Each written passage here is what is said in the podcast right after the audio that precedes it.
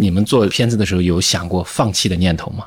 呃，他有了，应该是因为他比较现实的对这一点的，但是我没有，因为现实的。我我我认识那个方国明之后，我不愿意放弃。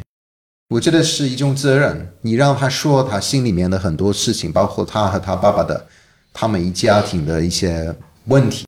可以说他们生活当中的最大的问题，他已经跟你说了，他跟别人没有说，包括自己的亲戚都是。你说如果放弃的话，这是什么感觉呢？你什么样的人会放弃呢？我觉得不对了。Hope to set out from the shoreline strength to endure wind and rain. Memories bitter and sweet that will fade with the pain. 你好，欢迎收听长河问道，我是主播长河。今天和我聊天的是六人泰坦尼克上的中国人的纪录片的导演和制片人罗飞、罗彤。嗨，你们好。嗨，你好，你好，你好，谢谢。大家好。啊，我们今天是在上海的罗家文化他们的公司里面来做的这场录制，啊，还是蛮特别的，因为这个办公楼周围都是工地，我不知道今天的音质会怎么样，但是我根据经验判断还可以啊，还比较有信心。对我们当时拍那个六人的时候，我们正好做了很多研究，就是在这个房间里，所以我们也碰到这个问题，因为我们不是拍棚里面的东西吧，那也不是故事片什么的，纪录片嘛，所以我们一定要找一个。很稳定的地方可以真实去拍的，但是当然你普通的生活当中没有一个地方是完全稳定的，不会有声音什么的，不会有工地啊，特别是在上海，所以我们运气也挺好的，我们在这里拍了两年，不说其他的什么美国啊什么其他的地方拍了，整个项目呃四年多五年多，但是这个住在这个房间里拍了两年多。这罗家文化是一个什么样的公司啊？对，这个也要问罗统。为什么叫罗家文化？罗家文化是罗统的公司。哦，你们这名字怎么来的？罗家嘛，就我的家。我刚开始看到这名字的时候，一看，哎，导演罗，呃，制片人罗，哎，我就在想，哎，这是什么关系？难道这是一个很多？在我们公司工作的外国人都被迫姓罗了，就是哎，你没中文名字吗？哦，你有，你有中文名字，但是这个中文名字不太好听，换一个吧，都姓罗吧。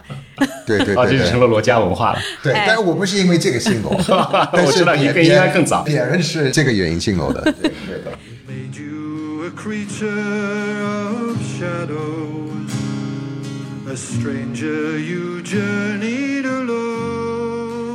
因为你们在做这个片子的时候，其实你们也有关注到了1882年的美国的这个排华法案的这个情况。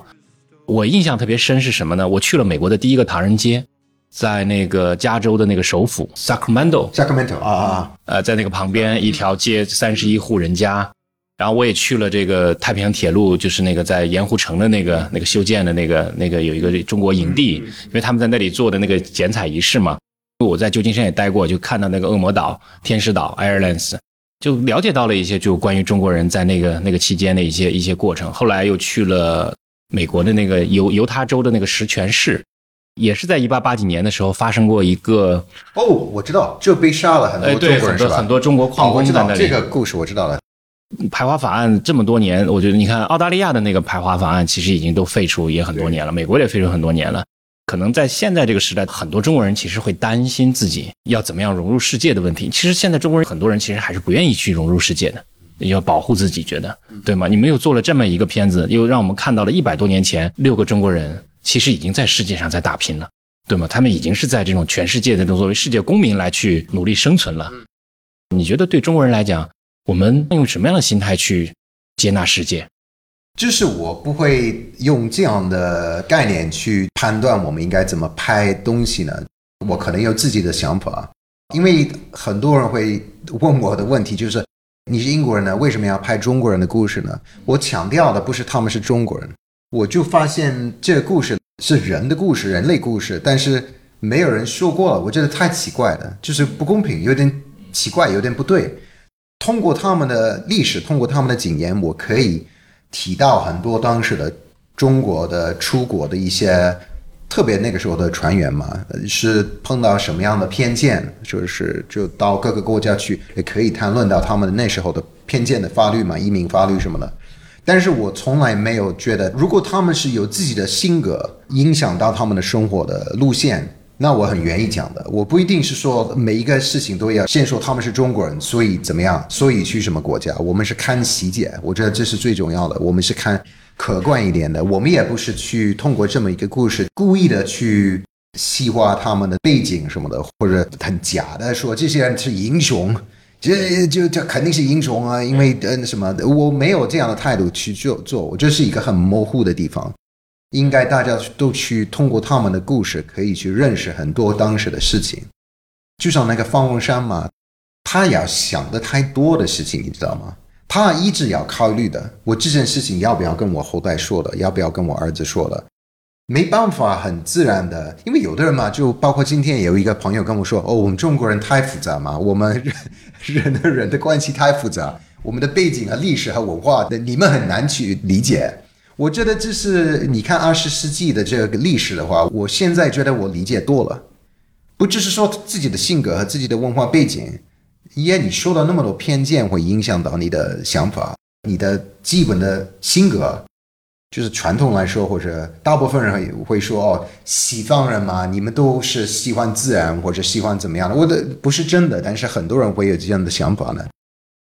但是你看方永山，你会觉得哦，他是保守啊，他他什么都不说啊什么的这样的，但是不一定是他的性格。你他一看到他们那么多压力，他出不出国是一个很大的事情。那个时候离开的时候，肯定会有一些家庭的压力嘛，他要去保护他们，你要支支持他们。到了美国，要把钱寄回去给他们的，给的不够也是不对的。或者呃，妹妹给的多，他哥哥给的少，是也是不对的。他那么多压力，然后到了美国，他也没有一个合法的身份，他三十多年就在那里没有正式的文件嘛，他也没有护照什么的，所以肯定会影响的。所以这个问题。要按照什么样的态度去谈论这个历史，或者他们当时应该怎么做的？我只能说我很同情他们，因为他们那么多不同的压力就给他们的，这一点我是我觉得吸引我，因为不只是他们自己的性格和自己的背景啊，什么家庭背景啊，什么也有那么多全世界的社会压力都给他们的，很难直接去做一些自然的事情。你看，一百多年前的这六个人被世界人误解了这么长时间。你会发现，我们现在中国人还处在这样的历史循环过程中，就是还是大家是有很多的不理解你的地方。那我们该怎么做呢？如果换做英国人，你们会怎么做呢？我觉得我不会强调结果，我不会说你要什么样的一个一结果。嗯，你不做这样假设，我觉得没用的。我强调的是过程，是一些理论。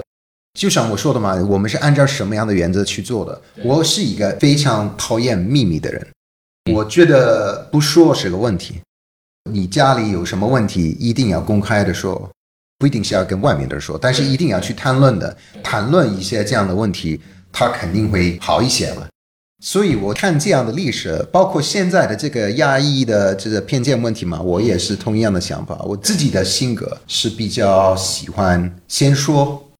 先把那个盒子打开，看里面的东西呢，把它拿出来看看，可以去谈论，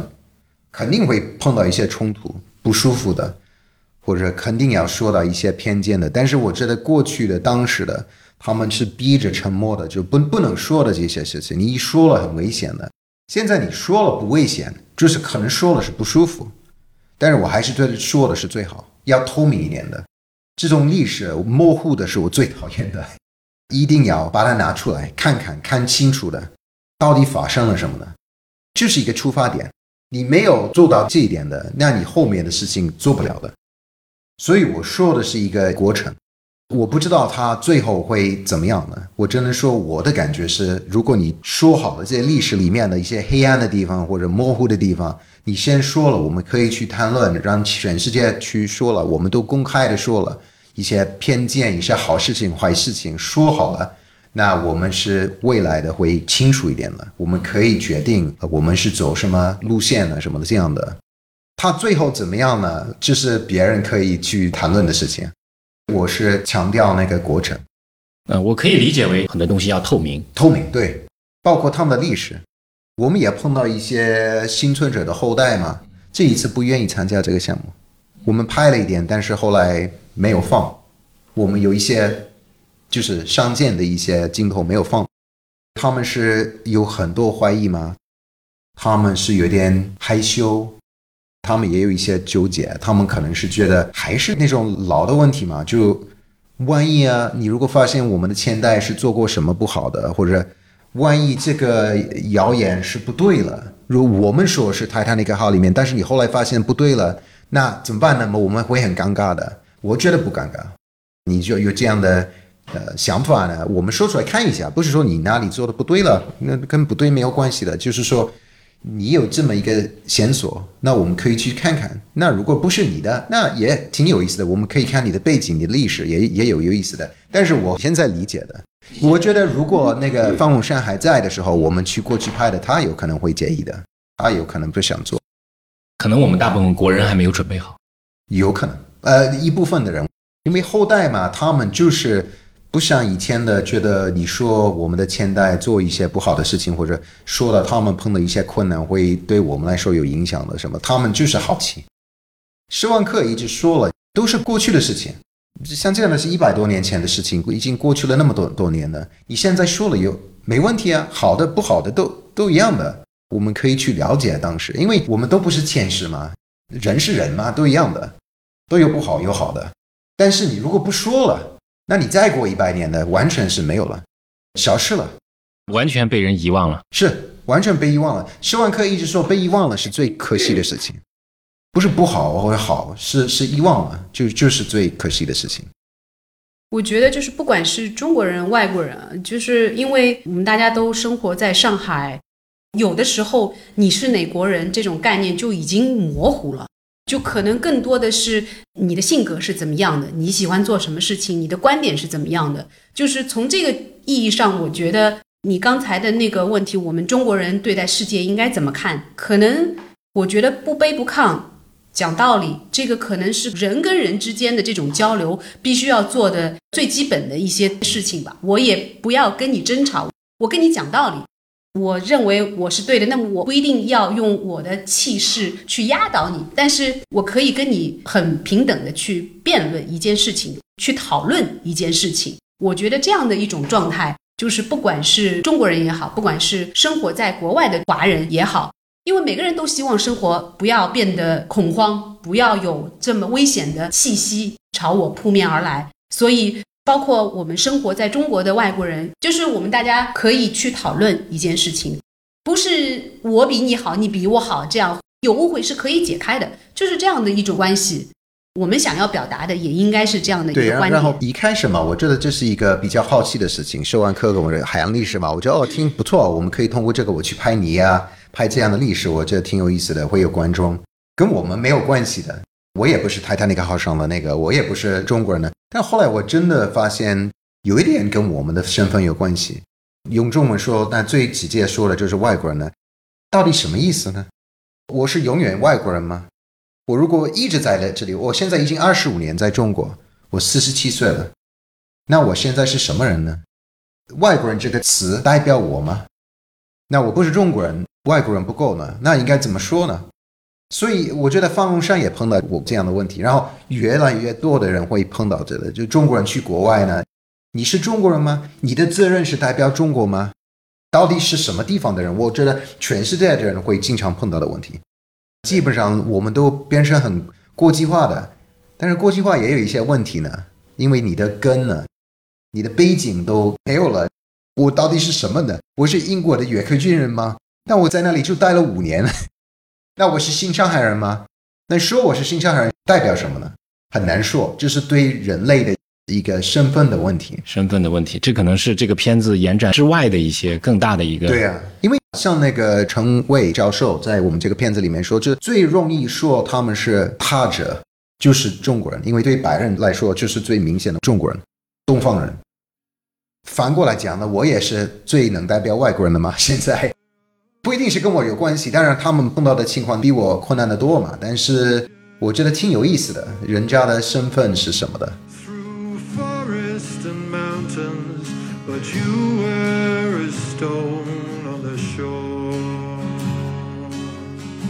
因为我看到了整个这个片子来讲，就是呃，罗彤是做的制片人，嗯，呃，您是导演啊。因为我们知道，呃，西方的制片人其实角色蛮重要的。中国的纪录片或者电影里面的制片人，其实有时候不是那么重要。那你们是怎么样？我们的制片人，我应该是我先说的吧。制片制片人还是很重要的，但是我们还是分的，就是一定要清楚，因为不清楚的话很难拍的。因为当然我们有都有自己的想法，所以不要太多结构里面的冲突。嗯，所以我们应该是按照一个比较传统的拍拍那个纪录片的方式的。就是志伟都是比较清楚的嘛。这个项目是我跟社万科一起创立了，就是说我们就一开始就感兴趣了。后来我们觉得没钱嘛，就是一个最低成本的一个项目。像我们前面一步也是一样的，就是一开始没什么支持我们的人。后来做了一段时间，一年多两年左右，我们就发现这个电影已经变成就是比较受欢迎的嘛，就大家都知道我们要拍，所以我们是要比较认真的去做。那样的比较严格的一个结构，包括钱，包括计划，做一些准备工作，这是说实话我都做不了的事情。嗯，对，所以需要一定要一个，一定要有一个制片人帮我们做。怎么样？作为一个制片人，我知道其实一个纪录片的项目前前后后负责的事情有很多很多。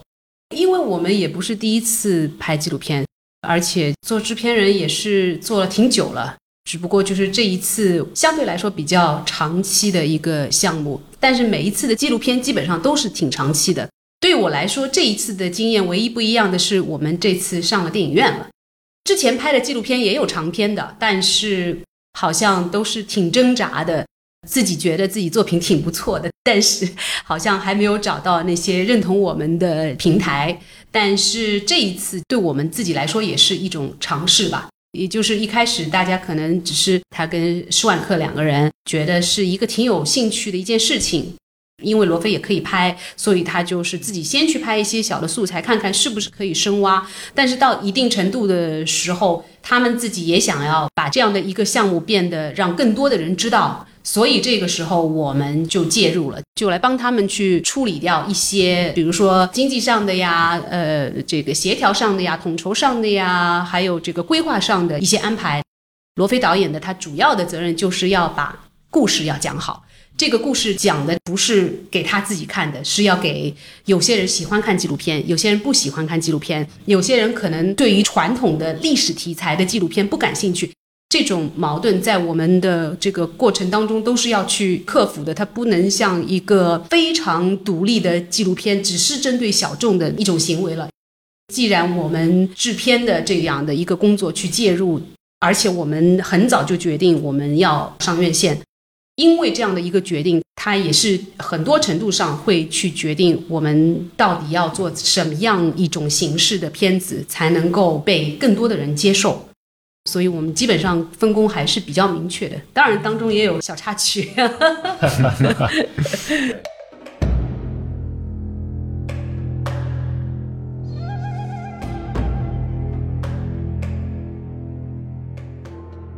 之前你们制作过什么样的一些纪录片？这个能介绍一下吗？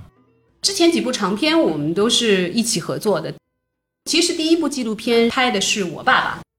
他是一位。笛子演奏家，他有一帮合作了几十年的老朋友，都是乐团的首席的琵琶演奏家呀、唢呐呀，都是民乐的音乐家。那个时候我刚刚跟罗非认识，有一次在他的 apartment 里面，我看到了一个纪录片，叫《月满夏温拿》，他是讲一群八九十岁的古巴音乐家们，他们。曾经是在一个乐队的，然后做的音乐也很好听，在古巴哈瓦那曾经是非常出名的一个乐队，但是后来萧条了，然后后来就解散了，他们各自散在不同的领域里面。然后有一个美国的做音乐的人，他就带着 Wim Wenders，呃，德国的导演，就呃，他一直很喜欢古巴的音乐，然后他小的时候曾经听到过这些人的音乐，他们就一起跑到。古巴去拍了一个纪录片，然后这个纪录片没想到就是用小的 DV 随便拍的，然后回去就随便剪剪这样的一个纪录片，就引起了全球的轰动。他们这个音乐家的这种朴实、热爱生活的这个态度，他们的音乐呀，然后他们的这个生活方式啊，就变成一个潮流了。那个时候还有 DVD 嘛，然后我看了 DVD，我就觉得应该 VCD 吧？那是当时是 VCD 吧，哦，还不是 DVD 哦。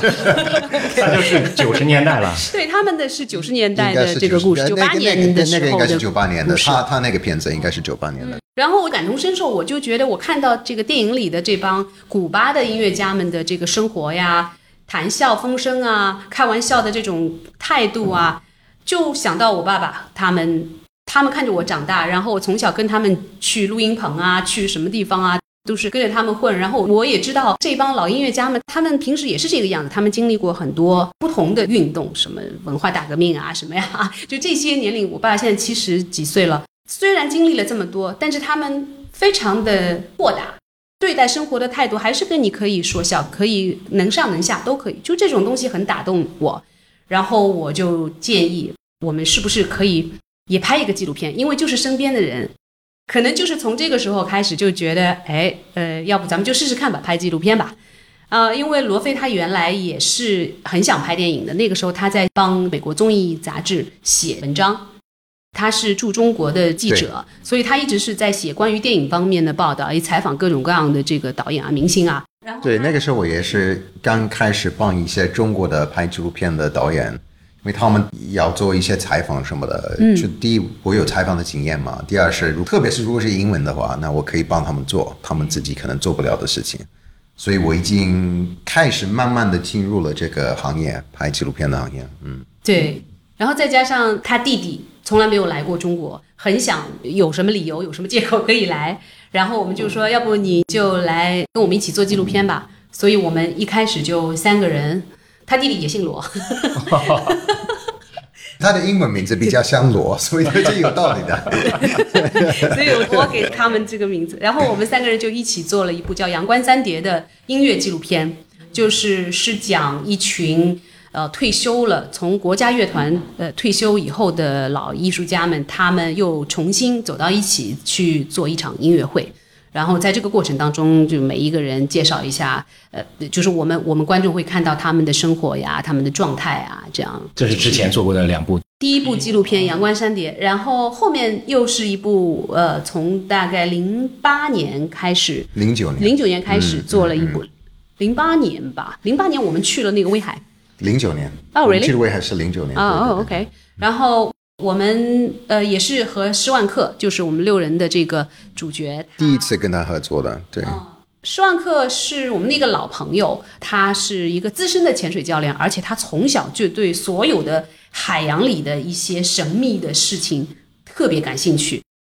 第一次他知道我们拍纪录片，然后他就向罗非提出了，呃，你要不要说潜水艇，就？就因为那个认识很多年嘛，他然后他一直做这个海洋历史，他比较害羞的跟我说：“你这个东西愿不愿意拍呢？”我觉得有点意思。他也做过记者，也做了一些电视台的新闻什么的，所以他拍过东西，但是他从来没有拍纪录片那样的，他长期拍东西。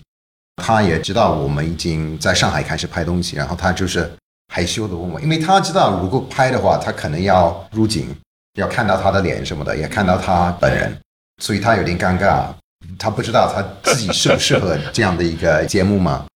那我们就慢慢的跟六人差不多一样的一种方式，我就一开始就慢慢的去偶尔去拍东西嘛。我们那个故事是在山东威海和烟台，是海神号吗？海神号事件，对对对，就基本上是一种就一边拍一边自己去研究嘛。我也是跟他一起研究了什么的，然后我觉得是一个很自然的流程，就挺开心的。然后这种方式，特别是在中国是比较少做的一件事情，就平时不太会那样做。我特别尊重中国的纪录片的这种历史吧，因为我觉得拍的特别好。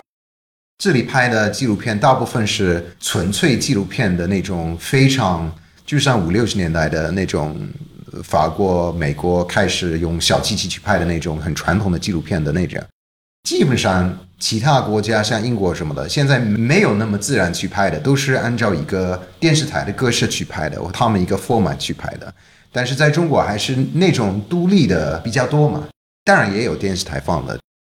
那那个影响挺大的。我觉得我我们可以用那种方式去拍一个历史片，因为纯粹历史，我也觉得对我来说太主流的吧。就就大部分的历史片是比较主流的，就是那种声音低一点的配音，配音那种什么一九一二年的什么发生什么，都都是那种很保守的、很传统的那种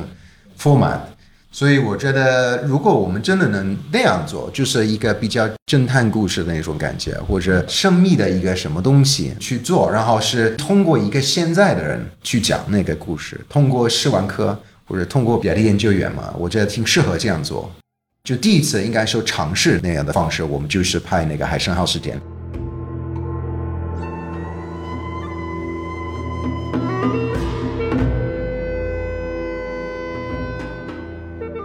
当中，我我们也开始拍了一些，怎么说呢？因为这些都是一些独立纪录片嘛，就是我们自己创作的。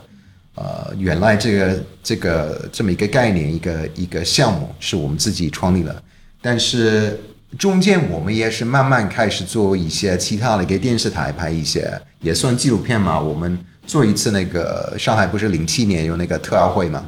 特殊奥奥林匹克会的，我们也拍他们的那个开幕式的。Making of 一个一个一个一个纪录片，然后我们也拍了一个，嗯，世博会，也拍了其他的，像像这样的也是长期的，所以中中间我们也拍了几几个其他的，啊，同时我们也做了一些帮帮呃一些电视台拍拍东西的，就就什么 BBC 啊、探索频道什么的这样的，对。帮基本上都是帮一些国际的电视台，他们需要本地的协拍。那么我我们是呃，主要是承担就是在在在这个本地的协拍的工作。然后长篇的纪录片，除了我们自己的那三部独立的纪录片以外，就是帮一些企业啊、一些机构啊，就就刚才罗飞讲的这个特奥会、世博会，呃，政府机构啊，然后再加上什么迪士尼呀，这些都是都是比较就是。时间跨度比较长，然后拍的这个内容也比较多的。我们现在刚刚也有一个结束了，就是重庆的那个来福士，它是一个一个地产项目。它我们在这个项目上也跟拍，也也拍了四五年了，现在就是刚刚剪完对第一稿。也是一个商业片吗？还是说一个？我不呃不是不是纯粹商业片，像以前的商业片一样的，因为我们完用的那个方式完全是纪录片的方式，然后我们也是跟他们谈论 access 的问题，能能拍什么，能能不能拍什么的这样的。然后基本上我我都是按照纯粹的，就是比较比较直接的去拍纪录片的那种方式去拍的。我们也拍了一些冲突，也拍了一些矛盾什么的。呃，我们喜欢这样的方式去做的，包括我发现最近一些商业项目也是比较认同这样的方式，他们他们也不会介意，因为这是一种内容吧。我觉得观众喜欢看真的东西，不不不太喜欢看太宣传的感觉。你刚才说你们有一种独创的一个内容形式，嗯，这个能那是什么样？能介绍一下吗？呃，你是说我们包括这呃上次那个海参号吗？还是我我不知道，你刚才在介绍你们的时候说有一个什么独创的一种表现方式？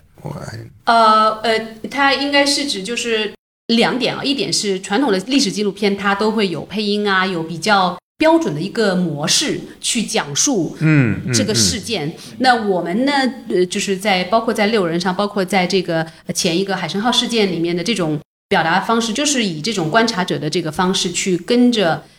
另外一个人他的这个发展，他的这个发现的这个进度来安排我们的这个情节。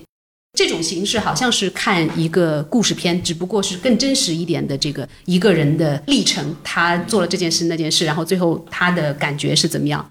然后还有一个方面就是拍企业的这个很多的纪录片，其实企业需要的。不管什么样的片子，最后也都是要宣传自己嘛。不管是从这个什么品牌的宣传、产品宣传也好，或者是社会责任感，他要让自己这个形象在社会上有一个很好的定位也好，都是要宣传自己。那么现在我们的一些客户也是比较开放，能够接受，比如说他呃有冲突、有矛盾的这个过程，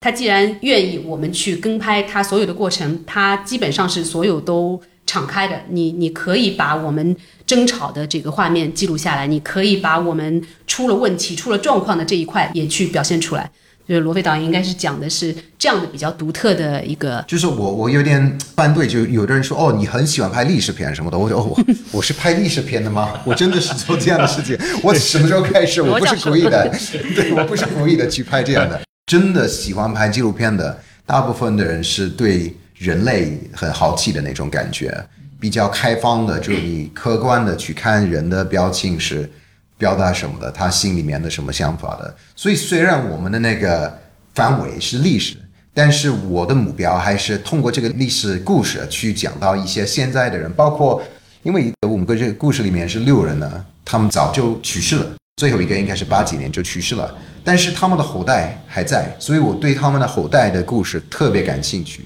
包括主要的一个幸存者叫方文山嘛，他的儿子方国明，我一直觉得他的现在的情况很独特。就他爸爸已经不在了，但是他爸爸和他的关系可以，但是很大的一个缺点，他基本上不知道他爸爸是什么样的人，不知道他的背景什么的。所以我对这一点是很感兴趣。包括我也对。我不会直接跟他说了，但是我也是对施万科本人的这个性格也感兴趣嘛。我们每一部片子都是通过这么一个故事去看他自己是什么样的一个人呢？他是一个心里面有不想给我看的，那我一定要去看的，一定要挖出来的。The dark brought the terror. 是什么样的契机发现了这个故事？就说你们在做这样的一个片子的时候，前面也说了拍了一段素材，到了什么时候来决定？哦，我们正式要把它拍成一部纪录片吧，开始讲他的故事吧。当然是我们从头就是希望是因为这这我的工作嘛，所以我就不是随便去做。我本来就觉得这个应该是有希望的，但是我是有一些红线嘛，就是说我们。一定要找到一些新鲜的东西，一些别人没有挖出来的东西，因为这个历史很长嘛，已经有超过一百年的过去的事情。所有的七百多个泰坦尼克号的幸存者都已经去世了，那我们还可以挖出来什么东西？我也不想重新包装一个一些互联网容易找到的一些事情。虽然可能有的观众会感兴趣，但是我不是做包装嘛，我们是做探索，我们是做侦探。一定要找一些新的，然后最重要的是后代。如果没有后代，那我早就跟施万克说，后代那就我可能没有后代，我可能做不了纪录片。施万克应该是可以写书，因为他自己写书嘛，还是好时间他也写书，所以这一次我觉得还是可以的，因为你很多东西在书里面是你可以去描述他们的性格什么的这样的，还是可以探索他们的世界什么的。看书和。看电影不一样的嘛，我们只有外表，他们是可以谈到里面的一些想法、一些心里面的事情，但是没有后代，我觉得很难做，所以我们就找到那个完全是一个新的一些线索，真的找到一些新的文件吗，一百多年没有其他人看到过，呃，然后找到第一个很明显哦，应该是后代的那个点，是差不多做了半年多的时间，我觉得哦，那走了，我们可以做。只是我们的出发点吧？你觉得这是运气吗？还是还是怎么样？半年多就找到了。施万克说，因为还申号时间也差不多半年，前面半年应该说一边有就希望，但是也也是一种爱好吧，因为你不知道你到时候能不能拍拍片子。我们也做过一些其他的项目，做了那个前面的半年的事情，后来没有拍，这是碰到过的事情。就是这种事情其实是之前有过，对，有损耗很大的是吧？用了几个月。包括拍预告片，一个一个简单的预告片，包括做提呃那个什么方案什么的，都都写好了什么的。但是后来发现，就希望不是很大，或者说没有超过我的这一些最基本的一些红线嘛，那就就就做不了，或者说以后再去看吧。可能这个时间不对，我们要过过了十年再去看。同样是纪录片导演，我觉得这样的这种判断力，你就是这个判断力，你没有的话，那就很难拍。当然，我也有很多素材是沉在硬盘里面很长很长时间的，我就觉得没有办法做。对，我也好好几个项目是这样的，很多很多。我看到今年获奖的那个奥斯卡的纪录片是我的章鱼老师，我一看他的制片时间十年，我在想，哦天哪，肯定也是这种情况，和我一样拍了点素材，然后不知道怎么讲这个故事。我提个例子吧，我们做那个六人的后期的时候，因为我们这个后期后期特别难做，因为它太复杂，太多内容，拍了好几百个小时，包括老素材什么的，这样也不知道要讲到哪一些故事线嘛，因为太多了，我们也相见的场景太多了，你知道吧？所以有一段时间，我跟我们的一个兼职，不是卡梅隆，另外一个英国人叫 Nick Ware。我提到那个，我说哦，我有点就是羡慕。我另外一个我知道的英国的一个非常好的纪录片导演叫 Sean McAllister，他拍很多呃中东的一些故事嘛，但大大部分是一对夫妻嘛，或者就要么就是一个医生就在某一个医院里面的，所以他这，但是他们那里的就是要要大战嘛什么的这样的一个一个比较危险的情况当中，他拍一个比较亲密的故事。特别好好看，我觉得我很我很喜欢他的片子。那么有一次我替我跟 Nick 说，哦，我真我真的很羡慕他，他他拍了很简单，就是两个人嘛，就两个人的关系，我一直就想这样拍一个像那个传统的纪录片一样的，你跟着他们拍一年一年两年，就后期很简单的。然后 Nick 跟我说，你千万不要相信这个是对的，你知道吗？这 最上面呃最呃那个上一部片子是我们 Callis 拍的这个，他后期了做了一年多，然后又觉得完全失败了，他放弃了，又去做其他的事情，又回来了，又开始做后期，又去到那里再去拍东西，又回来，太复杂。他说没有一个是是容易做的后期。但反而像这种像侦探式的这种纪录片，反而对你们来讲更容易一点。可能因为有经验嘛，因为经验，所以我心里面最近一直觉得，哦，我真的想拍现在的人，没跟历史没有关系的，我可以直接去拍，直接去后期，没有捞素材什么的，就简简单的来做。但是我觉得每一个每一个这样的项目，肯定是有一些你后期的时候，肯定是有很多那种纠结感的什么的，你不知道这个这个要放按照这个方向，还是往这个方向。这个还有一点就是，我们其实是有时间限制的，因为这个计划在我们拍摄的时候全部都已经定好，它不是一个一个人的一个事情，它是就是整盘的一个一个项目。它既然变成项目了，你就是你可以在呃导演可能只是在有限的空间里面，就是他要去把这个故事讲好，但是他还是受到很多的限制，比如说这个时间上，比如说这个你想要用。这么贵的奈飞的剪辑师，对不起，我没钱，我只能给你这样的一个范围的，我跟你一起去找，找到大家和心满意足的这个剪辑师。那呃呃，做音乐，做就是所有的涉及到后期的这个部分，都是都是受到一个是时间，人家档期，还有一个我们是不是喜欢人家的风格，还有就是我们的资金是不是能够承受，就是在就是相对来说一个。比较大的一个纪录片项目的这个执行过程当中，其实它还是是是有一些呃限制，所以因为这些限制，他必须要去完成，他就没有那么多的这个自由，就是想，哎，我今天觉得这个好，我弄一下，明天我又觉得这个不好了，我又丢掉了，重新开始了。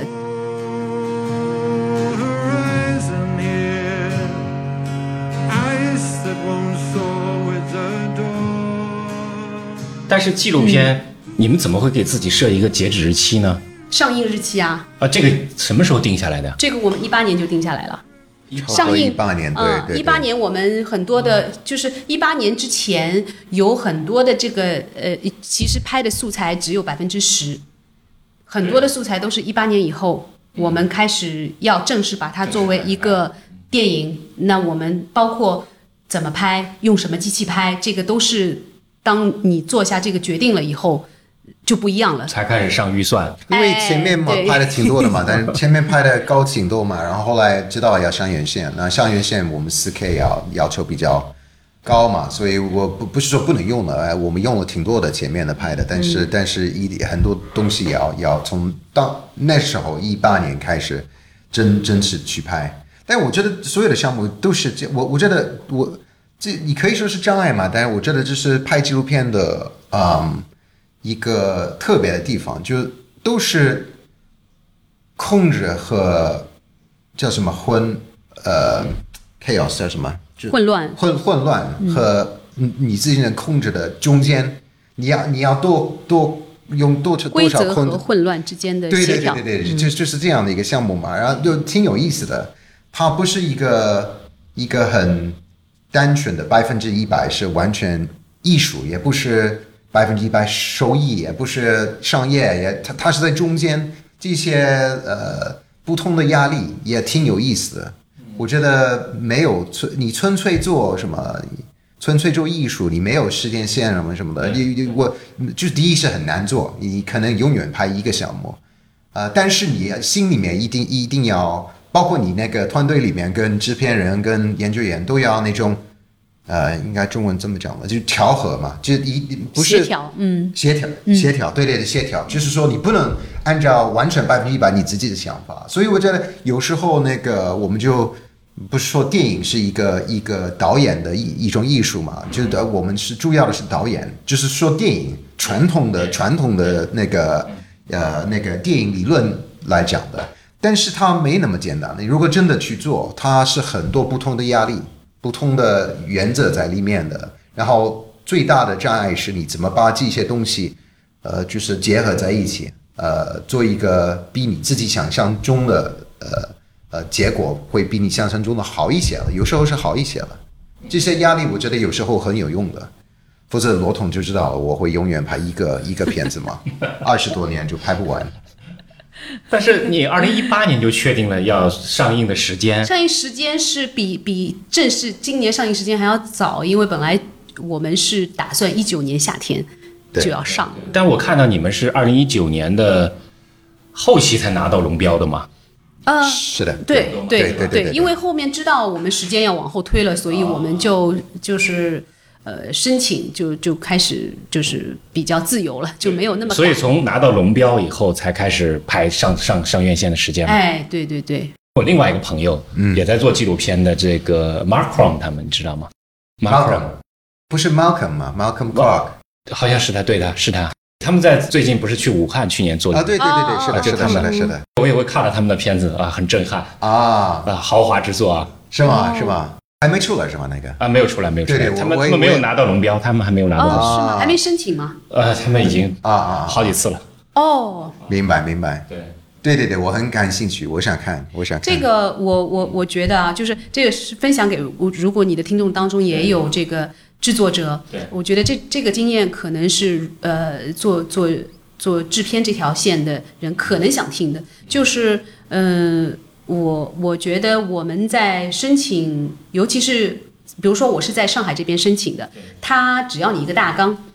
然后你这个大纲里面写的这些东西呢，基本因为是纪录片，所以说我我们在第一轮申请大纲的时候，我们已经有一些素材剪了小样呀，呃，然后会整个的这个文字的这个内容，呃，其实是还是比较比较粗略的把。把这个我们，因为你纪录片，我我我在申请的时候，我还不知道，我只知道我计划要拍什么，但是拍出来的这个东西，它没有办法一字一句的，就是完全跟你这个相同。但但是就是我我觉得有一个能够呃打动别人的这个主题是很重要的，因为他们是你要走电影这个路线，他还是要以你的故事是否好好看呐、你的这个电影是否会打动人啊，主题是不是正确呀、这样的这个这个方向，呃，就是我我觉得这个当中的这个把握的这个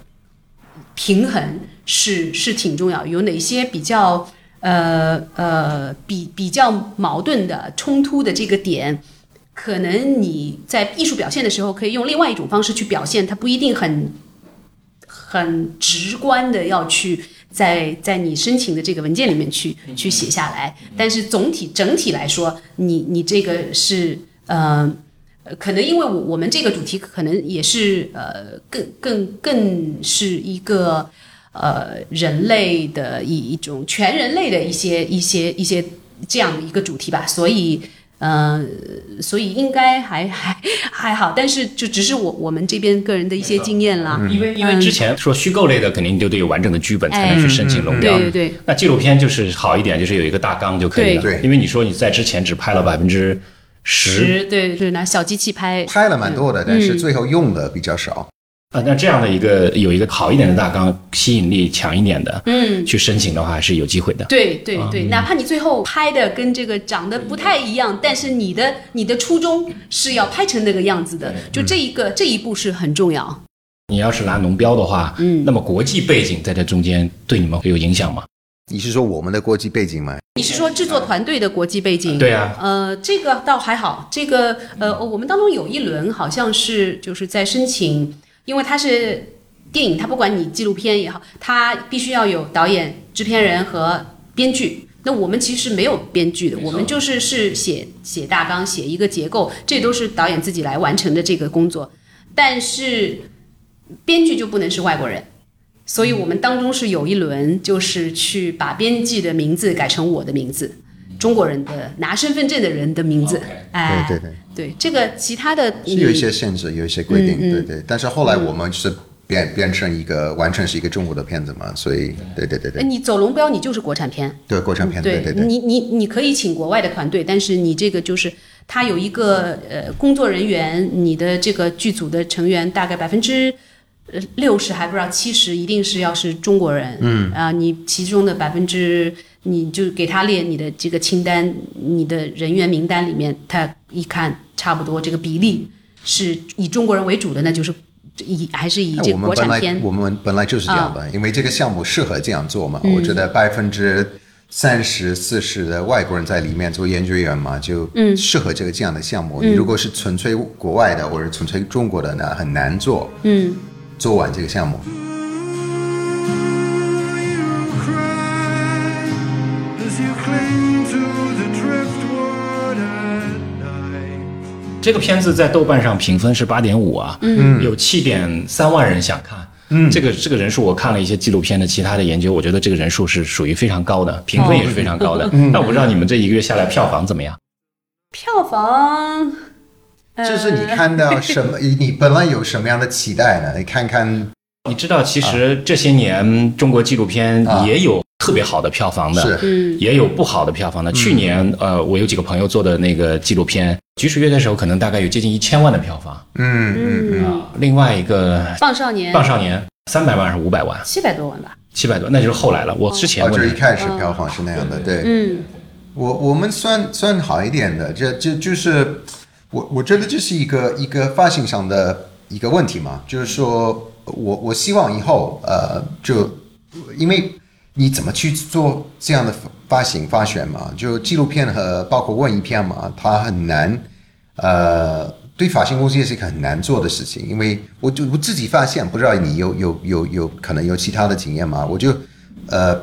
有的国家嘛，你觉得呃可能说美国嘛，比较对这个纪录片的这个行业比较发展的嘛，独立独立的纪录片，他们是有时候会在你把这个片子放在一个有大学的大学旁边的一些电影院里面放的，然后你宣传都是给学生。那个这这样的人给他们先看了一下，然后你会发现就是放映那个放映会的全满了，都都是特别热心的去看的，然后慢慢的扩大，慢慢的从那里出来。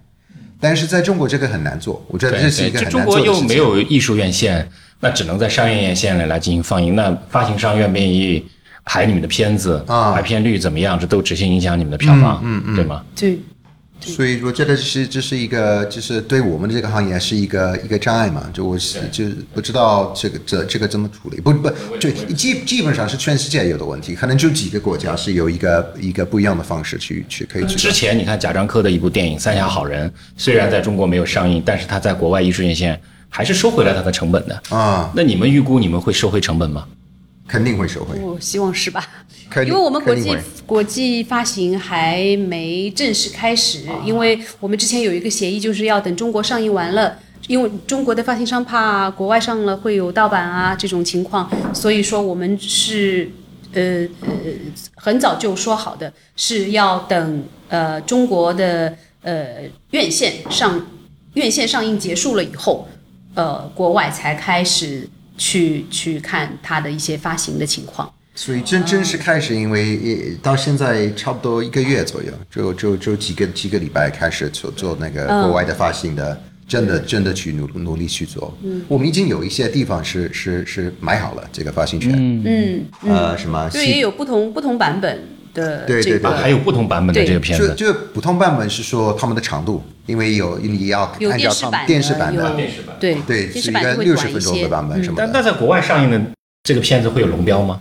不需要。不需要了，哎啊，就是跟中国的这个版本就其实关系不是特别大了。对，这就是基本上是一对，样的基本上是一样的。它长度一样它所谓的不同，即是因为你比如说你卖给电视台，电视台它它的它的这个整个的这个时间段只有，比如说六十分钟的五呃五十分钟的，你你就要减到那一个。就要就要收缩。嗯对对对对，我们有一个六十分钟的、七十五、七十二、七十五，什么这样的都有不同的长度，但都基本上是一样的。所以我们现在已经，我知道在西班牙、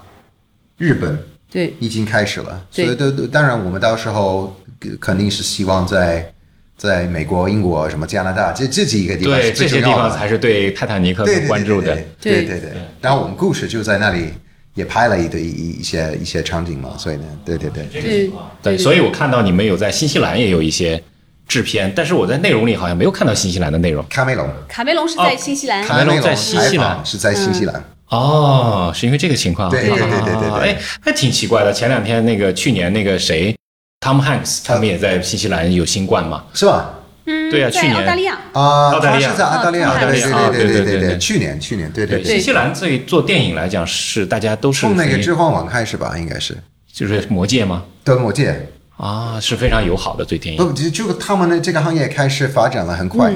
后来我们就发现很多拍摄的团队、拍电影的团队都是从新西兰出来它有很。很好的退税政策，就是你制片团队跑到那里去有，呃包括国家也有，就他们国家也有补贴。如果你到他们国家去拍的话，就这方面的这些政策吸引了很多拍电影的公司。所以他们包括包括这个经济方面的，但是他们这个地方也也有各种不同的环境嘛，也有雪啊，有有水，有湖，有河，有海，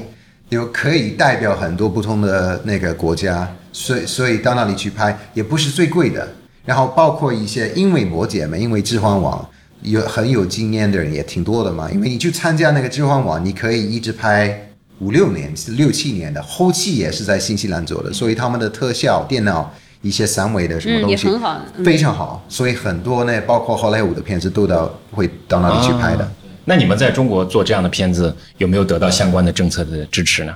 在中国没有，罗家文化支持。OK，我希望中国以后政府可以敞开一点，对这样的这种国际团队的影片可以更多的支持。但是我觉得他们嗯我们在审片的时候，三轮审片没有一轮让我们改的，这个已经是非常支持了。这个在电影界很少对。我也是很惊异啊，就是今天因为头一次听你讲这个情况，嗯，啊，之前很多我认识的人改的还是挺多的。对，嗯嗯，就看看话题嘛，看你怎么拍。嗯，呃，但这一次我觉得我们是基本上我们想拍，我我们就是这个完整的东西嘛，一就基本上是我想拍的，就没没什么，也没什么经济压力，也没什么的，基本上没有什么很大的。你没有什么经济压力。制片人都是苦啊。对，这是正常的吧？我是说没有影响到创作嘛，没没有影影响到了他最后的结果，嗯对，基本上就是上对，就有有些故事你想讲，你你你钱不够，但是你可以通过另外一种方式去讲，对啊，同样可以达到这样的效果。那那肯定我们是按照能够承受能力的这个范围的方式对去做的。基本上我们想去的国家去拍的，我们都拍过了。呃呃，包括我本古巴呃，古巴是我们没有去过，但是不是不是完全是因为经济问题，是也是我们到了，我们从上海去研究了古巴的一些记录、一些档案的那个情况，我们发现他们在那里基本上没有了，这些记录早就没了，所以过去拍是是比较。当然是包括一些经济上的问题，但是但是我我我们怕到那里没什么好拍的，对，呃，然后其他的我想做的，包括那个动画，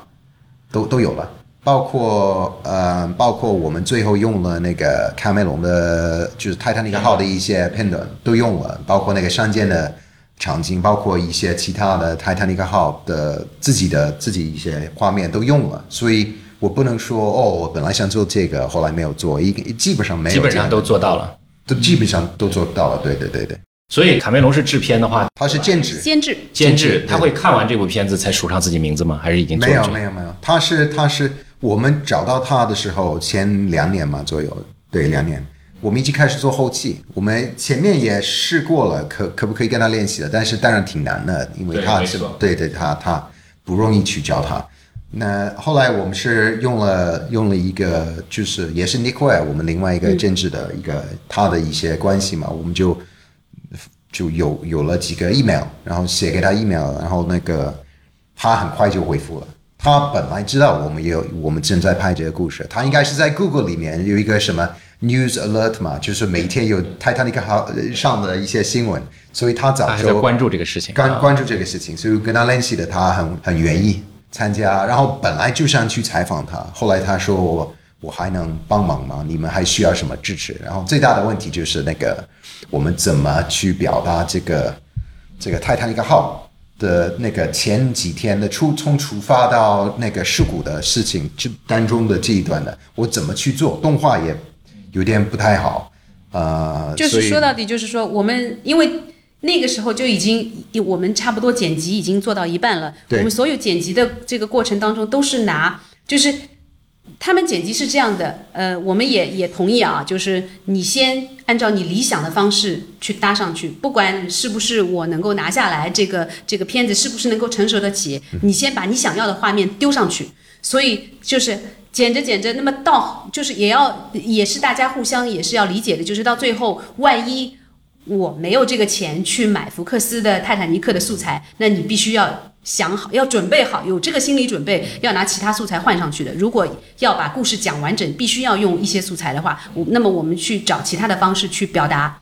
但是因为剪辑师，我们有三个剪辑师同时在剪，就是剪不同的这个环节，然后他们基本上都已经习惯了，剪辑开始了大概四五个月，都已经习惯了。看到这个画面，就是要想到 泰坦尼克号的这个 这个素材，你也也想不到用其他更适合的这个素材去换。就是那个时候，就是我们呃，当遇到卡梅隆，采访了卡梅隆以后，然后接下来我们还要去谈的这个最重要的事情就是，哎，他要做监制，让他帮我们去说服福克斯公司给我们素材，让我们用。我们是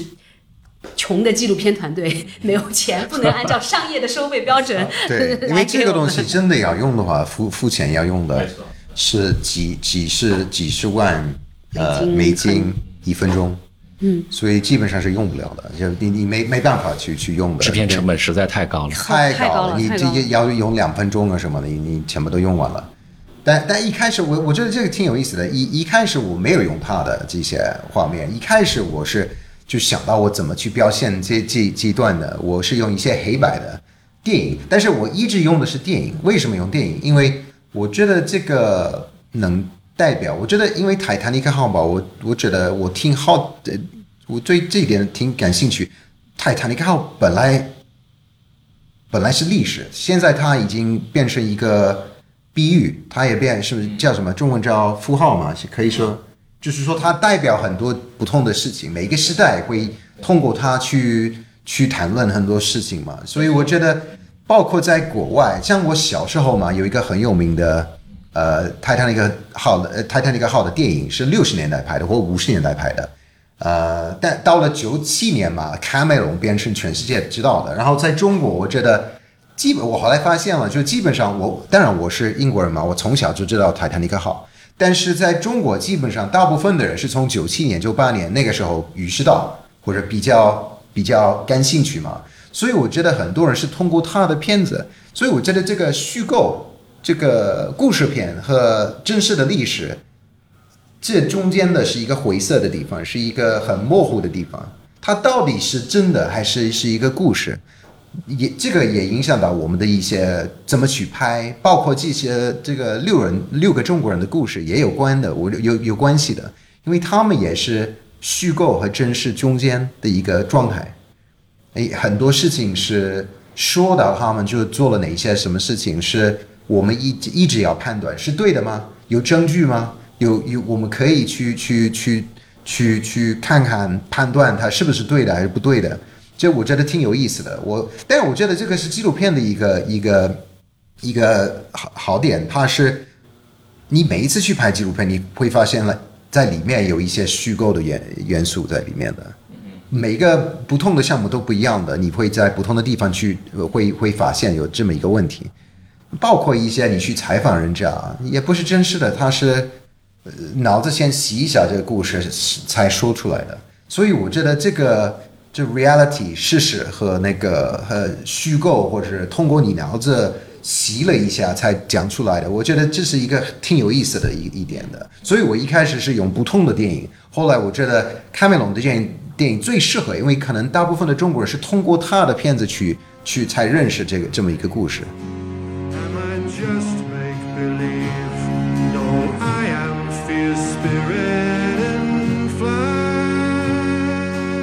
刚才你讲到的那个前面讲到的虚构和非虚构之间的那个界限、啊模糊地界界限的事情，其实我最近也在关注这样的话题。嗯，呃，那我我其实有一点点极端啊，我我我我看了多了以后，我就觉得是你你做的是真正历史吗？其实有些时候也也很多的疑问。那么，那么我们要尽可能的让我们做的内容，尽可能的觉得我们是是在还原这个历史，对去很多细节去严谨起来，我觉得这就够了。是对，所以每一次做，特别是这样的，因为最近拍的历史纪录片比较多嘛，我发现这是一个一个结构问题，是你一定要去先去谈论你们是按照哪些原则去拍，你的 structure，你的框子是什么？你你愿意是怎么去拍呢？你不愿意，呃，什么方式是你觉得心里会不舒服？你那样做是有点假的。我也是这样做的，所以呢，就是说很多他们在泰坦尼克呃号上的发生的一些事情，我是去用动画去做。为什么用动画？不是因为便宜，也不是很便宜，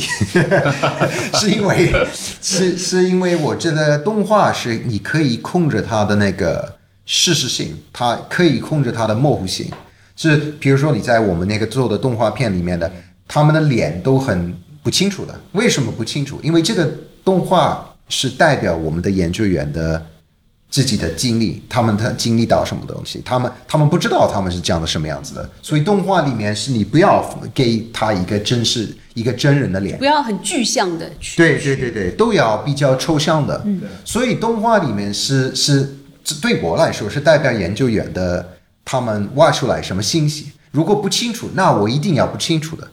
所以人物的那个脸部的特写细节，就决定了是对这个人物的研究的清楚和不清楚，这是你的一个风格，对，是吗？对，他不清楚的时候，一定要表现这个不清楚的。呃很多人一开始问我，这我发现在中国这是一个很很重要的事情，不知道你有没有碰到这个事情？很多人问我，你按，你你如果不是百分之一百确定是这样发生，你怎么办呢？如果你后来发现你你拍的是有点不对，或者你挖出来的信息是不对了，或者怎么办呢？我从来没有这样想的，我觉得这是不是一个我要透明的去做。如果我自己不是百分之一百，那我可以表现我不是百分之一百，包包括这个动画也表现我们不是百分之一百。对对对，我我们我们只所知道的我们可以放，但是不清楚的也要放。我那个研究员的，包括施万科的表情，有时候也代表他有一点挫折感，他有一点，我这个东西是找不到了，怎么办呢？或者我这个我清楚了，但是没有证据，或者那样的态度，我觉得特别重要。这是我们这个方式和传统的历史片的不非常大的一个一个不一样的地方。因为传统来说，我们英文说是上帝上帝之声，就是说他带感觉是你看的时候，就上帝跟你说话，这是真的发生的事情，肯定是这样的，百分之一百没有什么怀疑，没有什么疑问的。但是我们的片子完全不是这样的，我们哪里有疑问的，我们就直接的说了，透明的跟观众看，给观众看的。其实我当时也蛮好奇这个动画部分的。最近一段时间，我看了很多纪录片，也有很多的这种动画表现的。嗯，比如说大前年吧，就是有一部片子拍的是宇宙 Cosmo，是那个对国家地理的那个做的那个那个六集的一个纪录片。是谁去做？因为这 Cosmo 是本来七十年代拍的一个非，常有名他的系列的，重新做了一个新的版重新做的，但。是忘记了这哦，这是那个奥巴马做的推荐，对叫什么？那个很有名的一个一个主持人我我也叫不上他名字他也是科学家嘛？对对对，是的，是的，它里面用比如说哥白尼呀，是还有什么什么天文学家的那些东西，也用了很多动画。对。对对，也是那种很风格化的一些。我觉得用动画，这是一动画的一个一个好处嘛，它是它是可以代表你哪里不清楚哪里清楚的，你只做虚一点的或者抽象一点的，我觉得很很可可以代表。你说真的去拍的话，那你拍那个星星，你拍宇宙，你我们去拍那个泰坦尼克号肯定会失败了。对，我怎么拍呢？我就在这个棚里面的角落里面做一个一个一个 实圆的搭一个景这个当窗户啊，初我们就决定不用重现的方式重现的方式去去表现，因为任何一种用现在人去重现以前的，都有那种剧的演的成分，嗯所以就是这这种方式，我们很早就就摒弃不要。但是因为又是有些东西，它的这个描述其实是挺有画面感的，那用一些动画的方式去，其实是帮观众去更更自然、轻松的去展开他自己的想象，理解这个，嗯但是这个预算是不是很高啊？挺高的。韩国团队，韩国团队，我刚才看到你已经一听到这个已经 有点抓马了。对对，但是还还是还是可以接受，就是当当当当，就是所有的这个东西全部都知道大概。接下来我们要做些什么事情，大概会有什么样的这个开销，计划好以后，还是就心里面有底了的时候，那可以，就是所以我觉得做就是对于做制片人来说，做计划挺挺重要的。而且我们这个相对于来说，跟其他的电影比，就是是一个很小的一个项目，它很多东西就是不是说你制片人你就是你就是啊，你拆其他人去做啊，你分。我们没有那么多人，我很多事情都是要自己做的。这个预算、时间表，跟谁联系，跟他讲，跟这什么，包括什么进进呃呃所有的团队的进中国、美国的签证，申请什么签证，会不会被抓，会不会被什么人家说你你到底是不是来我们国家拍片的还是干嘛的？就是各种各样的这个细节，其实都是要要一起一起弄的。就是有的时候，比如说我们要看要申请进那个加拿大的入境，就是导演的工作是导演也是要看。这个法律文字，因为你就是从另外一个层面，你你的英文比我好，所以就是你来看这个到底是 是讲的是什么意思？他他这个范畴，我们是不是包括我们这个可以去他那里做这件事情的这个范畴的？就是相对于来说更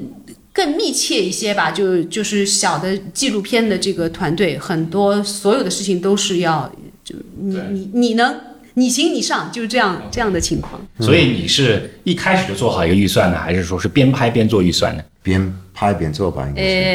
呃，后来一八年开始是一开始就做好预算了。做好预算，没有超预算吧？嗯，还可以吧。还可以吧？对，预算预算就是因为我我参与的这个可能是我自己的习惯，就是可能我心里的承受范围是，比如说百分之十、百分之十五这样超超超出，或者是能够省一点，所以呃，只要在这个范畴之内的，呃，我们基本上我我觉得我都是可以接受的。当然，在这个之前，可能就是呃，就工作方式上，比如说我我们会给给这个创意团队一个预警。比如说当，当这一块的业务快要用完了这个钱的时候，可能他们后面想的东西就不要再想我明天要到古巴去拍一个什么 什么事情，就可能就是改变计划，你用另外一种方式去讲这个故事。去不去古巴，是不是可以去去台山？那就是也是可以一样去讲这个故事的话，就是其实在这个当中是还是有这样的一些来来回回的讨论的过程的，但也挺有意思。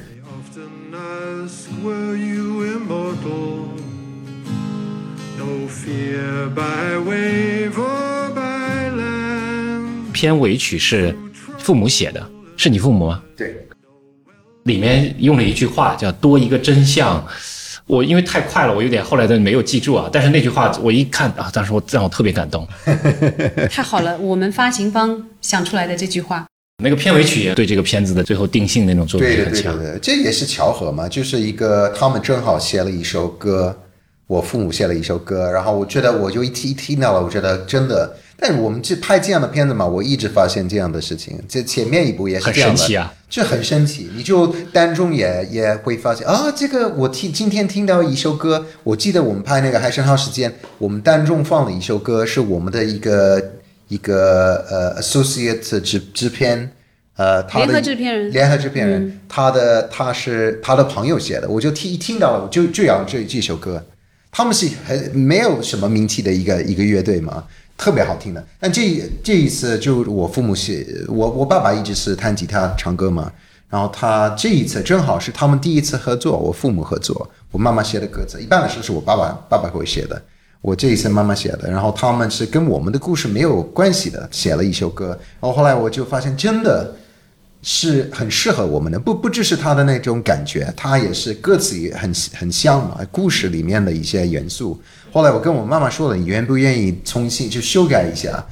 我没有跟他说你要说什么，我就是说你先看一遍电影，他们已经看看过几遍了那时候。然后又看了一遍。到了第二天，他已经录好了新的一个版本，太然后他们神奇了。正好当天录的，在他们的客厅里面用他们的一些麦克风什么的去去录的，我们就是用那个版本去做，后来加了一些配器什么的，这样的。这对我爸爸妈妈这是一个很大的惊喜嘛，他们也没好几万个人都听了，就写了一些评论嘛什么的，也有人做了一个豆瓣的网页嘛，他们也做了一个，就针对这首音乐嘛？对，是的，是的，因为我也是从另外一个行业转型过来来做纪录片的。那我是从做摄影出身的，嗯，你是从做文字出身的。那我其实之前也认识过很多做文字出身的，我都问过他们同样的问题，就是对你来讲，从文字记者、文字的这样的一个角色来转型到做视听语言表达，这样一个过程，对你来讲，什么是最困难的？你是你是怎么解决这些问题的？我第一要说的，我说觉得做做记者、做文字的是就是转行到拍纪录片是很，我觉得很适合，我觉得很大的很多人是这样做的，因为包括你用的这个调查侦探的这种方式，很适合拍纪录片的，嗯。所以，当然各种背景，我觉得都可以做纪录片的。但是做最后做纪录片，就是满意做纪录，不是说通过纪录片就梦想就是拍电影什么的，也有这样的人嘛。他们先拍纪录片，然后去拍电影什么的，呃，各种背景都适合。但是我我纪录片很适合我，或者我很适合拍纪录片，呃，因为我不是纯粹文字嘛，我我也是上大学的时候，我做很多话剧啊，话剧导演。呃，演员什么的，就当然是那个叫什么不专业的嘛，我就大学生的时候做的，所以我一直纠结，我要上那个电影学院还是做记者什么，一直在问自己我应该怎么做。后来申请那个电影学院了，后来就我觉得往后退一年，我觉得我太年纪太小了嘛，当时吧，不现在，呃，就我觉得应该多学习一些东西嘛，一些可能我有点有点什么对。生活有点物质的感觉，就是说我一定要去学习真实的生活，然后我一定要学习一些我朋友当中没有人认识的地方什么的。所以我觉得，当时我觉得哦，我到中国来吧。我觉得中国是一个对我那个时候的，我觉得很陌生的，我什么都不知道了。九六年嘛，九九六九九七年的过来的时候，我但是我那个时候梦梦想还是上那个电影学院，后来有一个机会去去写文章嘛。我学的是文学，我的背那个大学里面学的是文学，所以就一开始就觉得哦，写文章嘛，特别是给综艺杂志写那个电影文章，我觉得很开心的事情。后来慢慢的，我觉得哦，有点愁责感嘛，我就觉得应该是我应该是拍电影，我应该是拍纪录片什么的这样的。但我觉得纪录片和电影加在啊不，写文字做记者和电影背景你加在一起就是纪录片。那最困难的是什么？这种转型因为我也是就比较不耐烦嘛，就是不耐烦，就就是说你嗯，那个没有没有耐心，没有耐心，所以我就觉得这样的东西呢，你你拍纪录片，你重视拍就是这种独立的纪录片，你节奏很慢的，你拍的过程很慢的，所以你一定要坚持，一定要保持这种你本来想拍的这种目标。你这种理想的事情一定要一定要保护的，否则你过一两年就没办法的。我我我除了拍给电视台拍的东西，我有偶尔帮他们拍东西，都都很快嘛，两三个礼拜就可以拍完了什么的，或者后期一个月两个月什么的。但是我们拍这种独立片是从来没有碰到那么顺利的一个过程的，都是哈都是要固执的，都是要就是放不弃的那种感觉。我一定要去做，我一定要那种责任感嘛。呃，否则你没办法做，就是你可以说是困难，但是也是一种一种呃，怎么说呢，荣幸嘛。因为你你如果不是这样的话，那每个人我都我觉得都会去拍纪录片的，因为太 太容易了，太容易了，太太有意思的事情嘛。你去进入别人的生活，让他们跟你说最亲密的东西，然后他们说出来一些可能尴尬或者羞耻的一些事情，或者他们的背景有什么心理。一些纠结的事情，如果是容易去拍的，那谁不想拍呢？那一定，这这是所以这个这种困难可能是保护我们 我们的这个工作 太容易了，就大家都想做了。你们做片子的时候有想过放弃的念头吗？呃，他有了，应该是因为他比较现实的对这一点的，但是我没有，因为现实的。我我我认识那个方国明之后，我不愿意放弃。我觉得是一种责任，你让他说他心里面的很多事情，包括他和他爸爸的他们一家庭的一些问题，可以说他们生活当中最大的问题，他已经跟你说了，他跟别人没有说，包括自己的亲戚都是。你说如果放弃的话，这是什么感觉呢？你什么样的人会放弃呢？我觉得不对了。所以多亏导演的坚持是吗？嗯，对，导演还是挺固执挺能够固执挺能够坚持的。他会用他自己的方式来说服一群人，支持他把这个事情去完成。前面两个片子也是这样的，我们用好几年做了，各种人的性格加在一起才能做的，有不同的一些好点，不同的一些性格上的那。你没有遇到过什么让你特别崩溃啊、特别抓狂？有啊，要我哭吗？真的吗？呃，就太多了嘛，你就拍一个五六年的项目，是肯定会碰到很多你想放弃，你觉得我这个项目太难做，或者太累了，或者我们这个团队里面有一些冲突啊什么的，不是有人不对啊什么的，就是你不同的一些梦想，你你要表达的东西不一样的。当然，我觉得这是他的一个怎么说呢？他就是他最就是一个弱点，就是这这样的项目的弱点，但是它也是它的像像我们说的困难嘛。你如果没有这样的困难，那太容易做了。是，嗯、要不然也不会成就《六人》这个纪录片。，对，这个我觉得我们今天因为时间有限，嗯，没有办法再深的去延展讨论这个话题了。对就随便你其实这个还是可以有很多的这个意思可以聊的。下次你可以聊嗯对下次可以聊过一年吧，我们再去去看看。嗯，好的，好的，感谢罗飞，感谢罗彤，谢谢谢谢你，谢谢谢谢你。谢谢，今天收获很多。你现在收听的是《长河问道》，这是一档学习和探索型的节目，由麋鹿学研社和篝火故事联合制作。我们关注技术驱动下的社会更新，我们寻找那些能够快速自我迭代的实践者，我们发现那些能够给人们的生活带来改变的创造者，和他们一起去学习、实践和分享，一起去探索社会更新之道。长河问道会通过音频、视频、直播、系列课程、线下活动以及更多的互联网创新方式，与你与更多的人们分享我们的思考和实践。谢谢你的参与，我们下期再见。 Hope to set out from the shoreline, strength to endure wind and rain, memories bitter and sweet that will fade with the pain. It made you a creature of shadows a stranger you journeyed alone through forest and mountains, but you were a stone on the shore. The dark brought the terror,